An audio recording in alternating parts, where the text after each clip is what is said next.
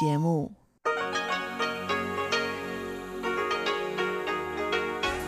Hier ist Radio Taiwan International.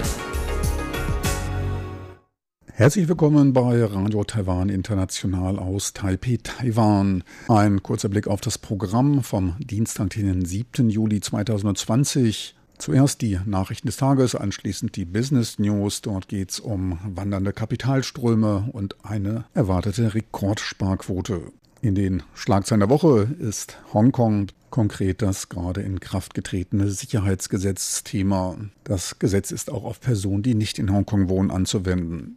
Soweit der erste Überblick und nun zu den Nachrichten des Tages.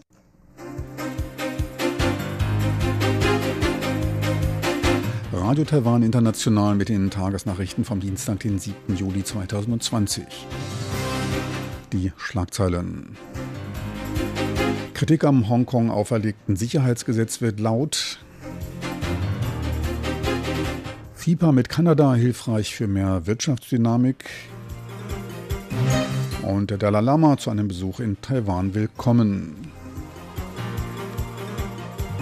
Und nun die Meldungen im Einzelnen.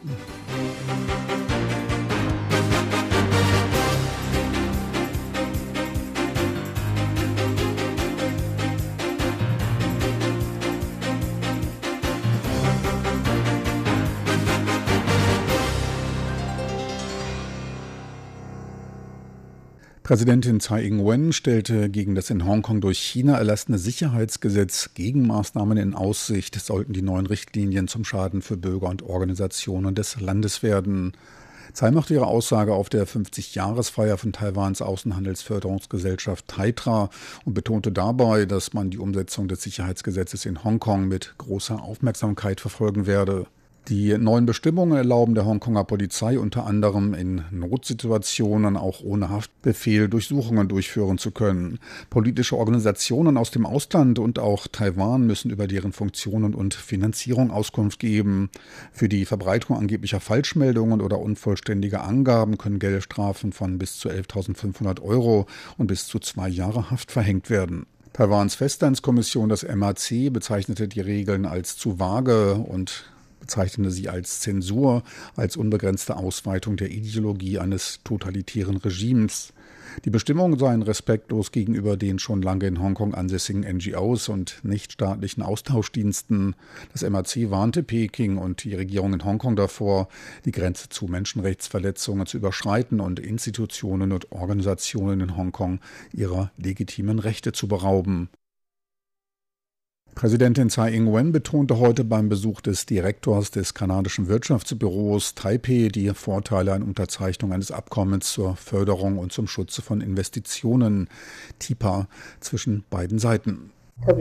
Insbesondere unter dem Einfluss dieser Epidemie bedarf es zur Wiederbelebung der globalen Wirtschaft eine Kooperation aller Länder. Sollte Taiwan dem CP-TPP-Handelsabkommen beitreten können und mit Kanada ein Investitionsschutzabkommen unterzeichnen, wäre dies sehr hilfreich für die regionale Dynamik und die bilateralen Wirtschafts- und Handelsbeziehungen zwischen Taiwan und Kanada. Tsai wies dabei auf die Gemeinsamkeit zwischen beiden Seiten, den geteilten universalen Werten von Freiheit, Demokratie und Menschenrechten hin. Zu dem Landessicherheitsgesetz in Hongkong hätten Taiwan und Kanada wie viele andere demokratische Länder ihre Bedenken ausgedrückt. Taiwan stehe dabei in der ersten Verteidigungslinie zum Schutze der Demokratie. Man werde weiter fortfahren, mit Kanada und gleichgesinnten Ländern zum Schutze der Demokratie und Freiheit in der Welt beizutragen. Das Außenministerium heißt einen Besuch des Dalai Lama in Taiwan willkommen, teilte die Sprecherin des Außenministeriums Joanne O am heutigen Dienstag in einer regulären Pressekonferenz mit. Sie bezog sich dabei auf die gestrige Geburtstagsrede des Dalai Lama, der zu seinem 85. Geburtstag per Videokonferenz zu über 1000 Buddhisten in Taiwan sprach und dabei als Geburtstagswunsch einen erneuten Besuch in Taiwan nannte. Der im Exil lebende tibetische Religionsführer besuchte zuvor Taiwan in den Jahren 1997, 2001 und 2009. Sprecherin Joanne O begrüßte den Besuch und die Verbreitung der Lehren des Dalai Lama zu einem für beide Seiten günstigen Zeitpunkt.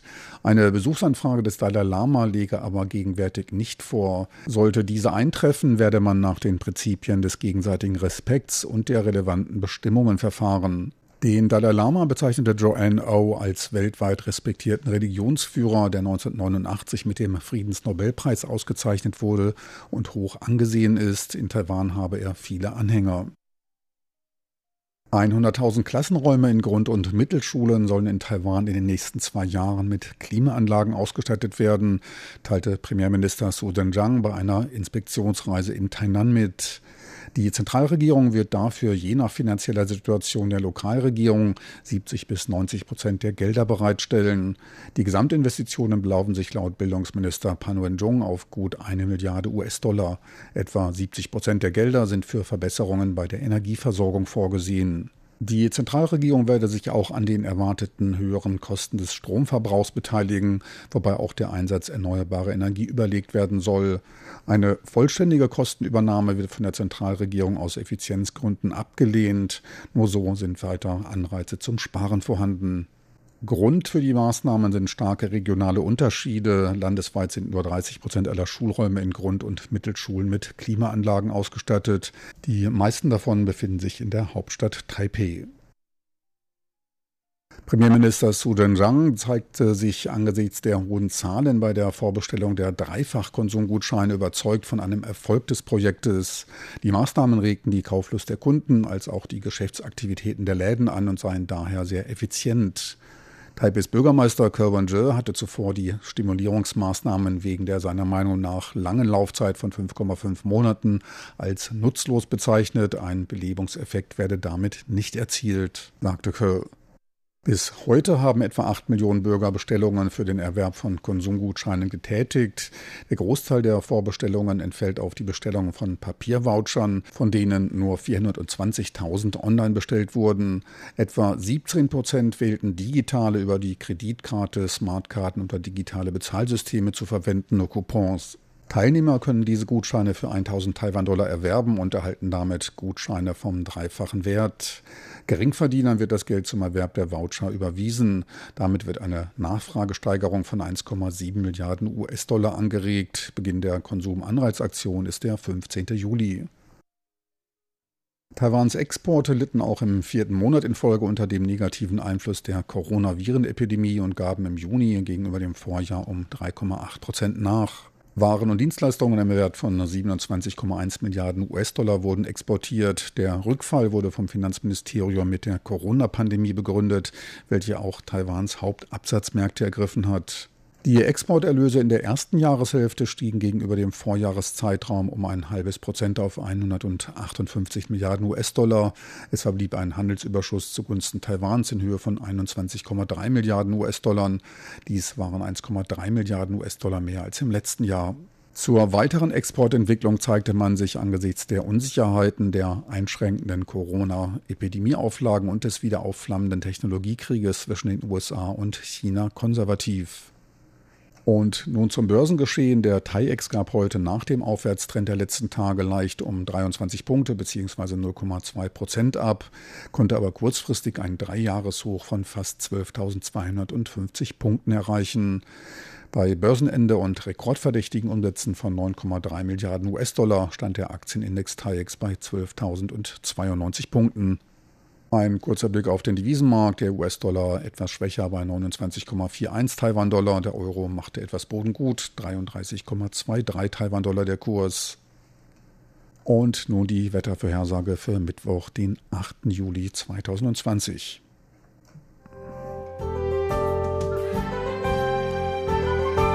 Das Wetter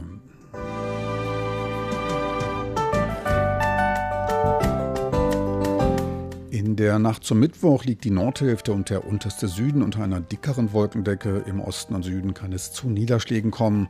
Kühler als 26 Grad wird es aber nicht. Tagsüber meist sonnig mit den saisontypischen Nachmittagsschauern bei Höchsttemperaturen von 36 Grad in Taipei und 33 Grad im südlichen Gauchung.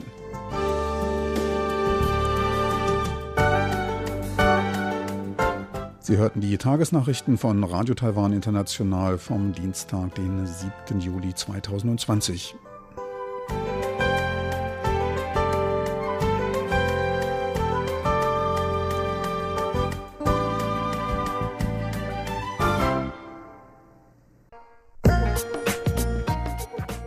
Die Business News mit Frank Pewitz, Neuestes aus der Welt von Wirtschaft und Konjunktur von Unternehmen und Märkten.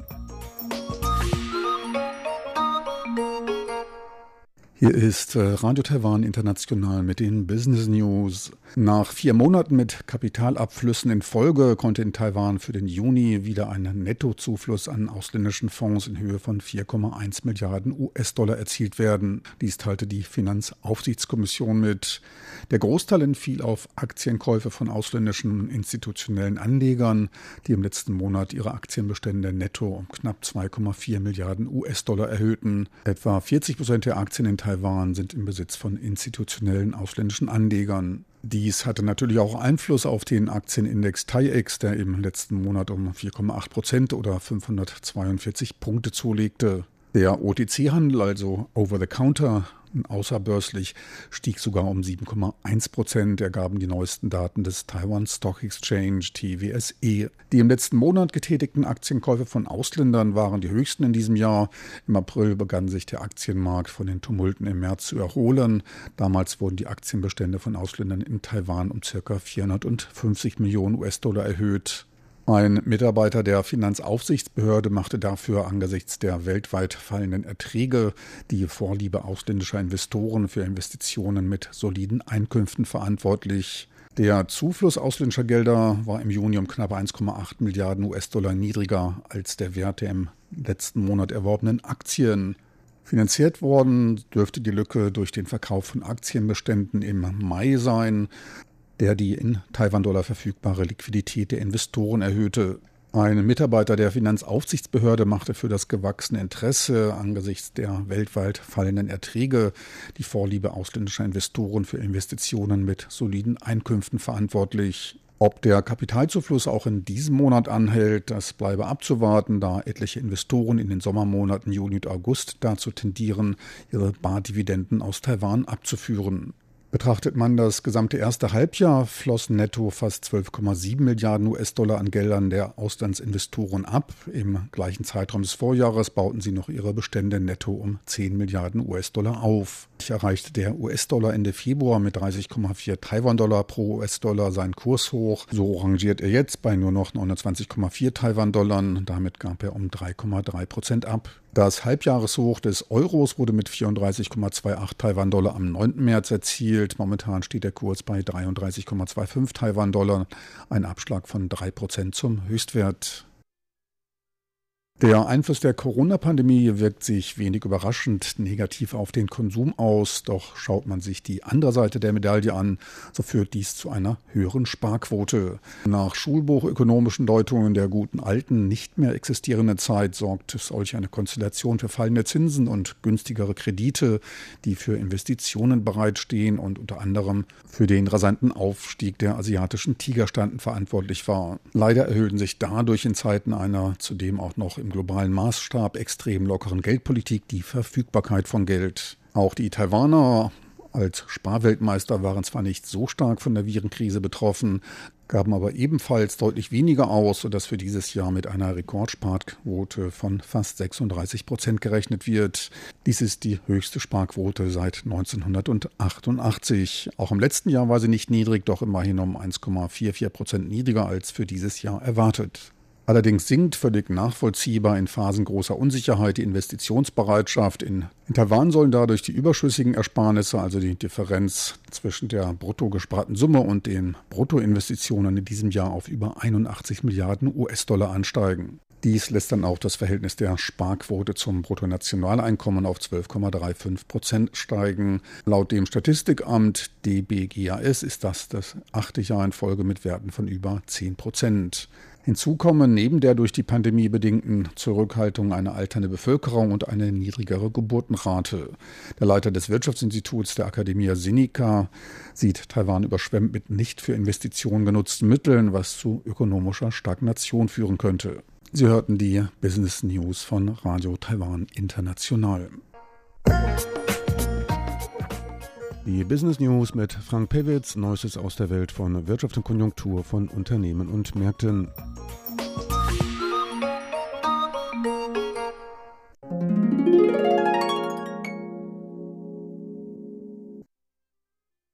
Weiter geht's nun mit den Schlagzeilen der Woche und Chobi Hui und Sebastian Hambach. In die Schlagzeilen der Woche schaffte es erneut Hongkong. Dort trat am 1. Juli das von China erlassene Landessicherheitsgesetz in Kraft. Ein Gesetz, von dem auch Ausländer betroffen sein können. Genaueres nun in den Schlagzeilen der Woche.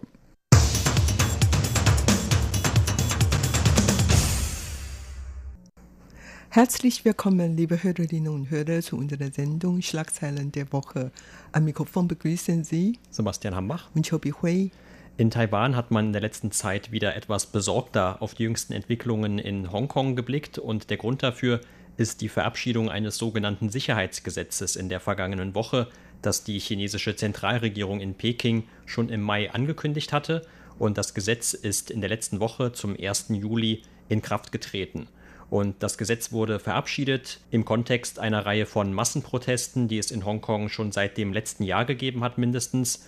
Und das Gesetz richtet sich auch gegen eine sogenannte äußere Einmischung, die Peking hinter diesen Protesten vermutet. Kritiker aus dem prodemokratischen Lager in Hongkong befürchten dagegen neue massive Einschränkungen für die Autonomie der chinesischen Sonderverwaltungszone durch dieses neue Gesetz und auch besteht in ihren Reihen Furcht davor, dass man zum Beispiel unter fadenscheinigen Gründen, wie sie es nennen, gefasst werden und zum Beispiel gar nicht mehr auch nach China ausgeliefert werden müssten oder erst nach China reisen müssten, um dort verhaftet zu werden für etwas, das sie in Hongkong tun.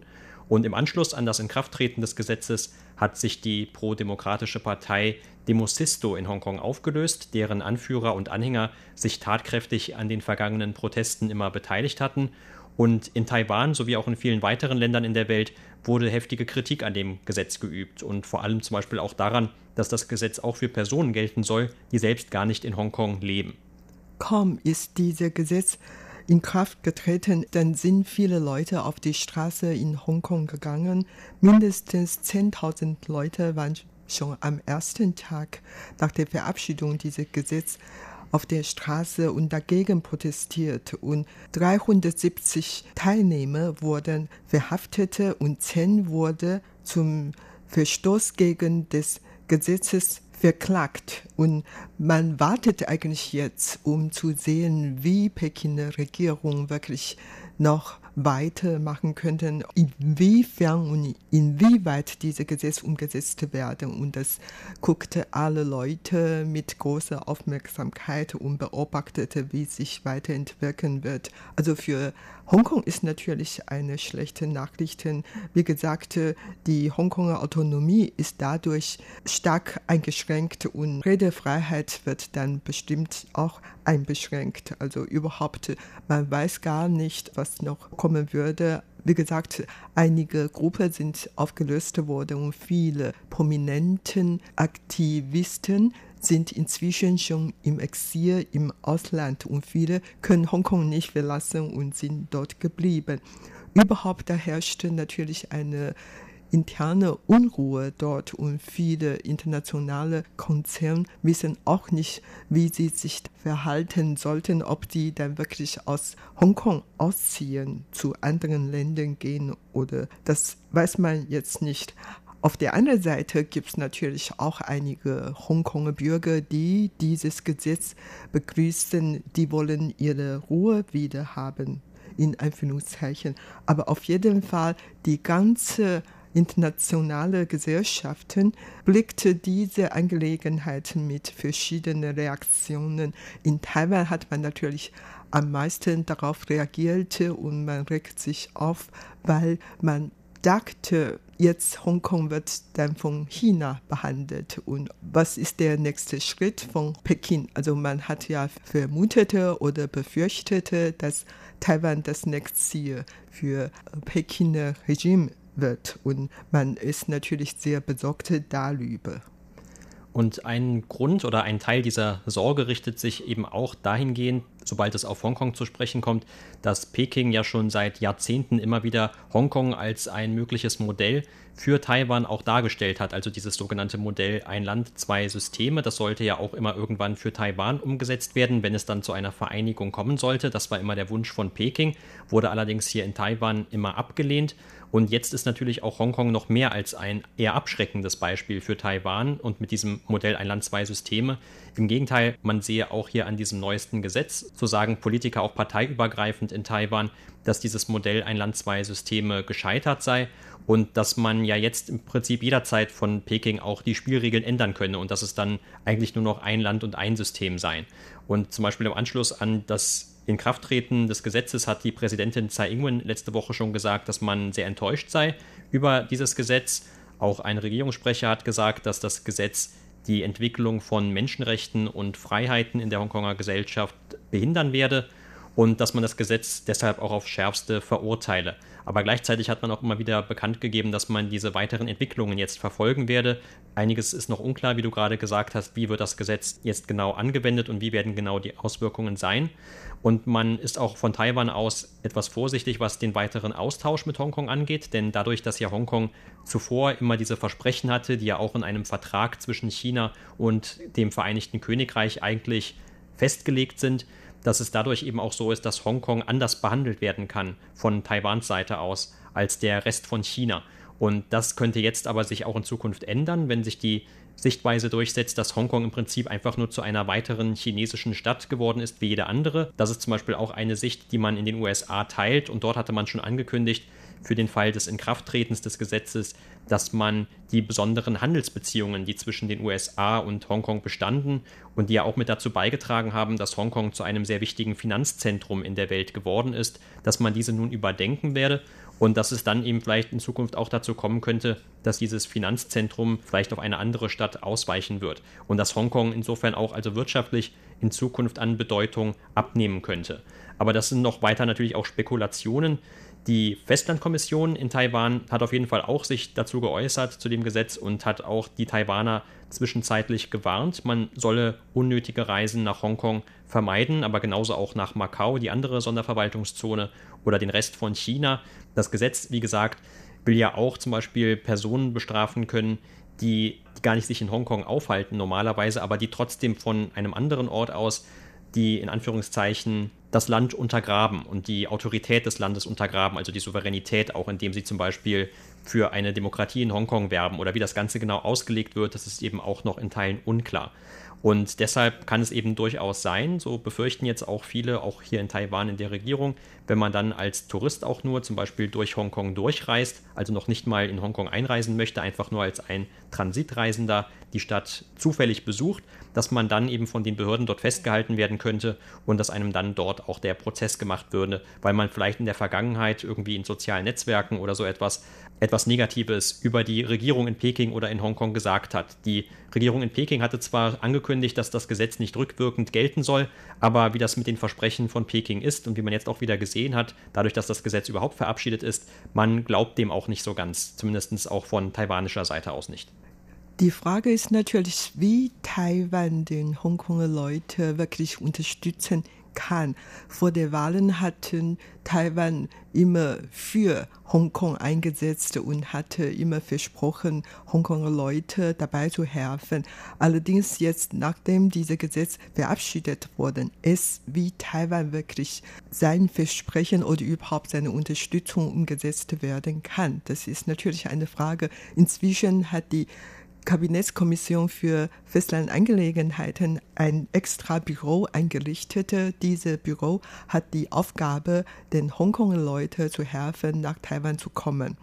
Allerdings, das Büro hat eigentlich abgelehnt, die Hongkonger, die nicht legal nach Taiwan eingereist sind, zu helfen. Also das heißt, nur die Leute, die legal Hongkong verlassen dürfen und nach Taiwan einreisen dürfen, dann bekommen die Unterstützung von diesem Sonderbüro von der DPP-Regierung. Und daher die Opposition hat die jetzige Taiwans Regierung kritisiert, dass sie verbal zwar die Demokratisierung in Hongkong unterstützte, aber in der Wirklichkeit hatten sie nicht genug Hilfe für Hongkonger Leute geleistet. Man hoffte, dass zum Beispiel das Asylgesetz oder Flüchtlingegesetz verabschiedet werden kann oder überhaupt das Taiwan-Hongkong-Macau-Gesetz auch revidiert werden kann, damit die Flüchtlinge aus Hongkong bzw. Macau auch hier in Taiwan eine Zuhause finden kann und richtige Unterstützung von der Regierung bekommen könnte. Das ist die Kritik von der Opposition. Aber auf der anderen Seite man weiß natürlich nicht, was Taiwan wirklich für diese Leute tun kann. Also eigentlich die Taiwaner, die wissen auch nicht, was die richtig darauf reagieren können. Wenn die Hongkonger wirklich zahlreich nach Taiwan kommen, dann ist man natürlich auch auf der anderen Seite besorgt, ob die Arbeitsplätze von den Hongkonger Leuten wegnehmen würden oder so. Was äh, weiß man ja wirklich nicht. Und weiß man vor allen Dingen nicht, ob die chinesischen Geheimpolizisten auch mit den Flüchtlingen wählen nach Taiwan kommen und so weiter.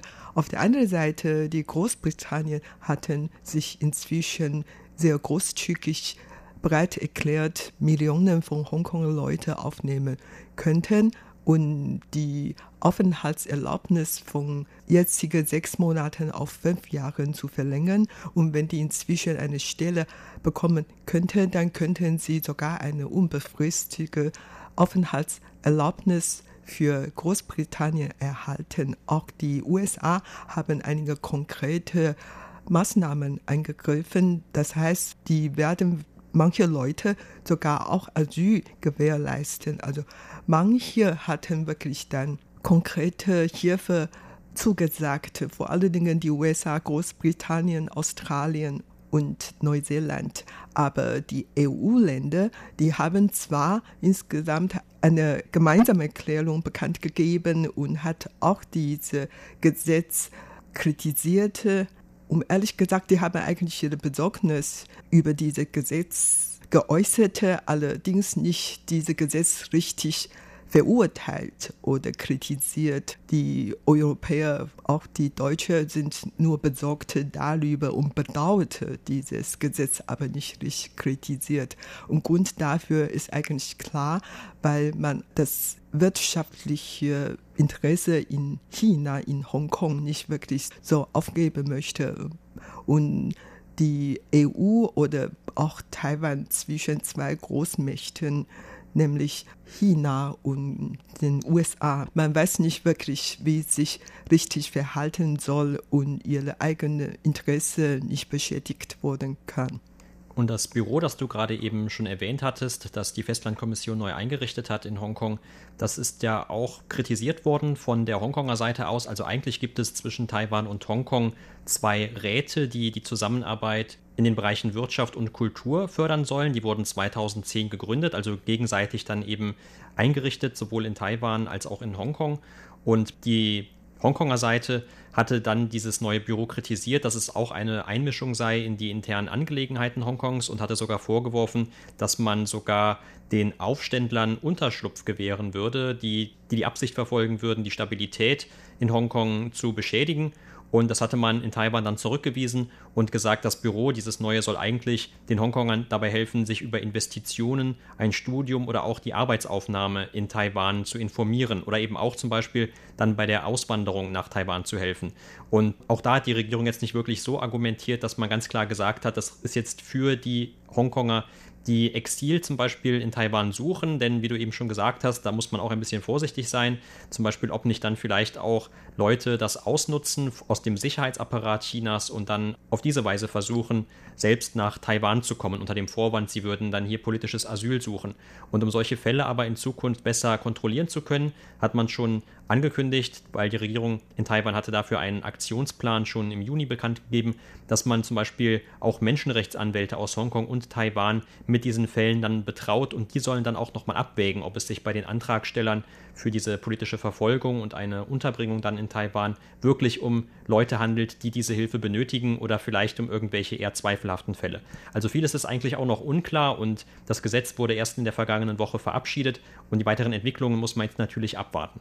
Das was für heute in der Sendung Schlagzeilen der Woche. Vielen Dank für das Zuhören. Am Mikrofon waren Sebastian Hambach und Chobi Hui.